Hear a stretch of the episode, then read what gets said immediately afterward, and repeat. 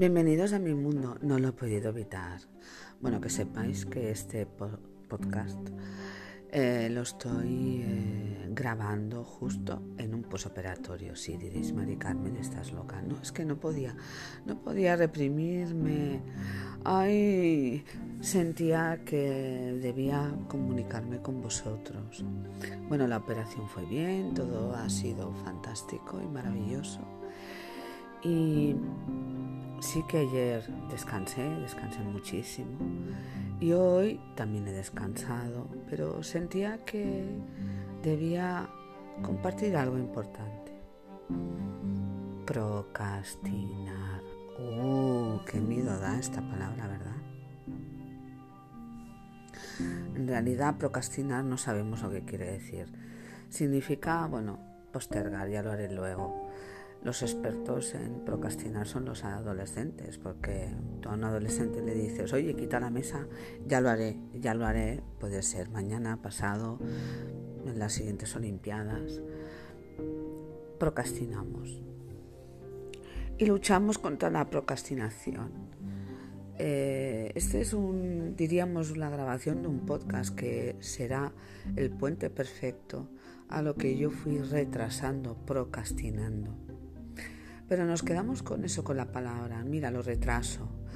Y yo me autoengaño y digo, bueno, pues lo retraso porque soy una perezosa, soy, soy, soy. Bueno, me pongo en el papel de víctima. No, la procrastinación tiene un elemento mucho más profundo.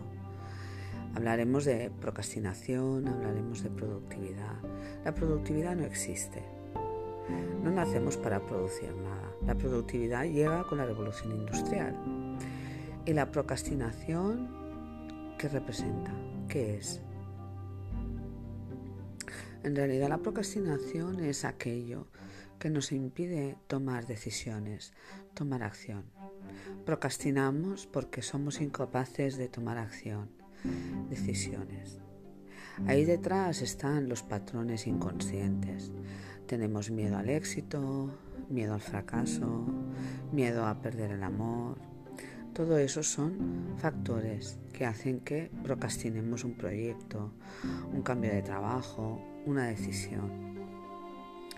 En definitivas cuentas para mí, procrastinar no es solamente aplazar, sino que enmascara ese miedo a tomar una decisión, a enfrentarnos con nosotros mismos.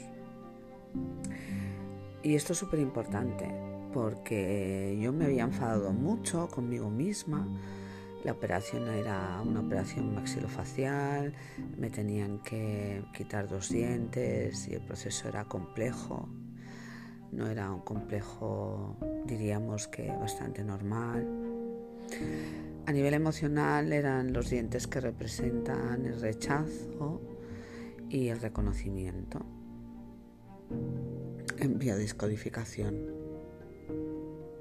Esos dientes estaban muy estropeados porque evidentemente mi, mi autoestima estaba tan lastimada que al final fue un factor decisivo el emocional que después de tantos años de tener una autoestima tan lastimada pues estropearan precisamente esos dientes esas muelas. No se estropearon otras, no, justamente esas muelas. Las demás están todas completamente sanas, no tienen caries, no, esas muelas exclusivamente. Bueno, aparte que también es cierto que hay otros factores, el, el, comer azúcar y otras cosas que dañan los dientes, pero también además de esos factores físicos hay unos factores emocionales. Y como ya sabéis que soy una experta en no autoengañarme, reconocí lo que estaba sucediendo. Así que ahora carezco de esas dos muelas. bueno, en fin, que me voy por las ramas. ¿Qué os quiero decir? Que muchas veces procrastinamos, dejamos para más tarde todo aquello que nos da miedo. Nos da miedo tomar decisiones.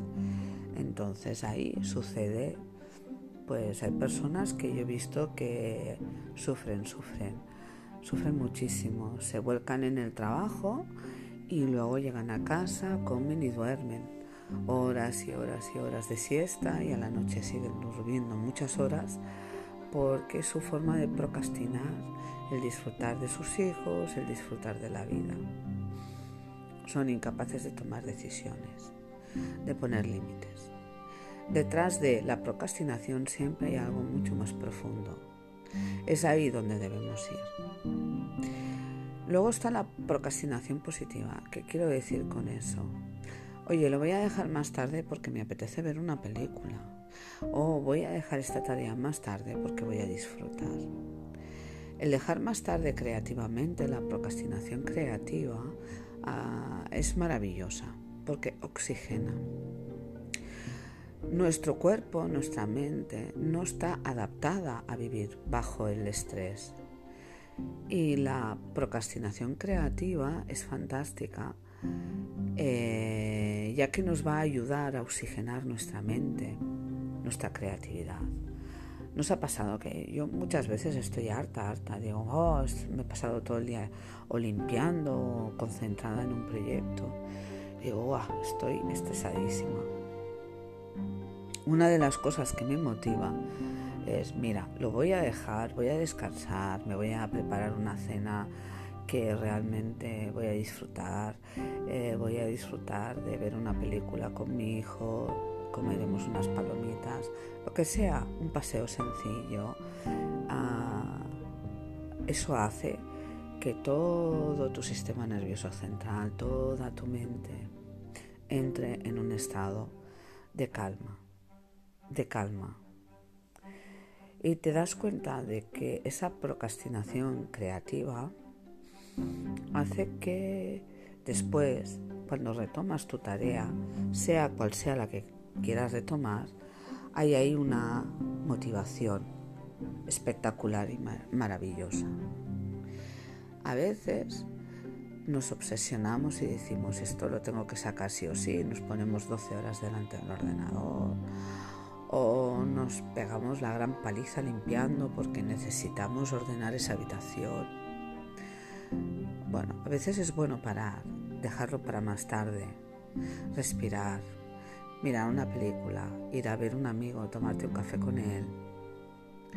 Yo reconozco que me gustan los videojuegos y tengo un juego en especial en mi móvil que es eh, un juego que practico desde hace muchos años, que es el descubrir. El descubrir es como una sopa de letras pero en imágenes y me ayuda mucho a concentrarme a, ejercitar la concentración y me libera de preocupaciones. Además lo tengo súper bien porque es un juego que tiene una bombilla que dura media hora.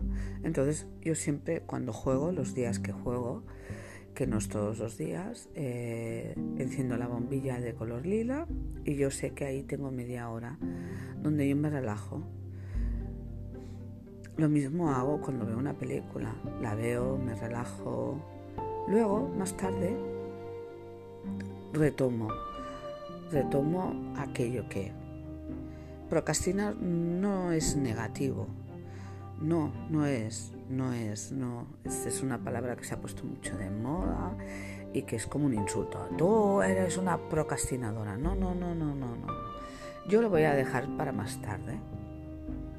Pero ¿por qué lo dejo para más tarde? ¿Desde dónde? ¿Os acordáis que soy muy pesadita con el desde dónde? ¿Desde dónde estoy dejando esto más tarde? ¿Porque estoy cansada? Bueno, entonces voy a, hacer una procrastinación creativa. Voy a hacer algo que me produzca pues eh, relajación, placer, lo que sea que me apetezca. ¿O desde dónde lo hago? Lo estoy haciendo desde que tengo miedo miedo al fracaso, miedo a perder el amor. Entonces esa procrastinación sí que es negativa y tiene que ver con tus límites interiores. Esa procrastinación es una bendición también porque te devuelve una imagen. Y ahí es donde tú tienes la oportunidad de cambiar tu diálogo interior, decir, bueno, lo estoy dejando más tarde porque tengo miedo. A ver, respiro y oye, voy a darme la oportunidad de seguir adelante. Es así. A pesar de los puntos, espero que me hayáis entendido bien. Mandadme algún mensajito, un correo electrónico, ya lo sabéis. espiritualidad punk acabado con P-U-N-K punto no, punto no, repito, oh, esto de estar con el post-operatorio es fatal. Eh, mandadme algún correo electrónico a espiritualidadpunk eh, acabado en p-u-n-k arroba gmail.com y estaré encantada de compartir con vosotros eh, vuestras opiniones, si os habéis procrastinado alguna vez, técnicas que tenéis para mejorar vuestro diálogo interior. Este podcast es, un poquito más largo porque ya os he dicho que es como un puente eh, que va a ayudar a desarrollar lo que va a venir una vez esté ya restablecida completamente. Eh, os compartiré cuál ha sido mi proceso creativo para tirar adelante mi proyecto de la novela Las cenizas de Isolda. Eh, en mi caso es un proyecto literario, pero no importa. Eh, eso lo podrás eh, utilizar tú, sea lo que sea lo que te dediques. Si quieres dedicarte a la jardinería, a, no lo sé, a ayudar a personas, a mejorar. Porque es un saber que siempre digo que es un saber universal no es porque yo sea escritora solo tiene que ser para escritores. No, no, no, no. Esto ayuda a todo el mundo. Porque son herramientas que son universales, nacen desde el corazón. Así que ya sabéis, bienvenidos a mi mundo.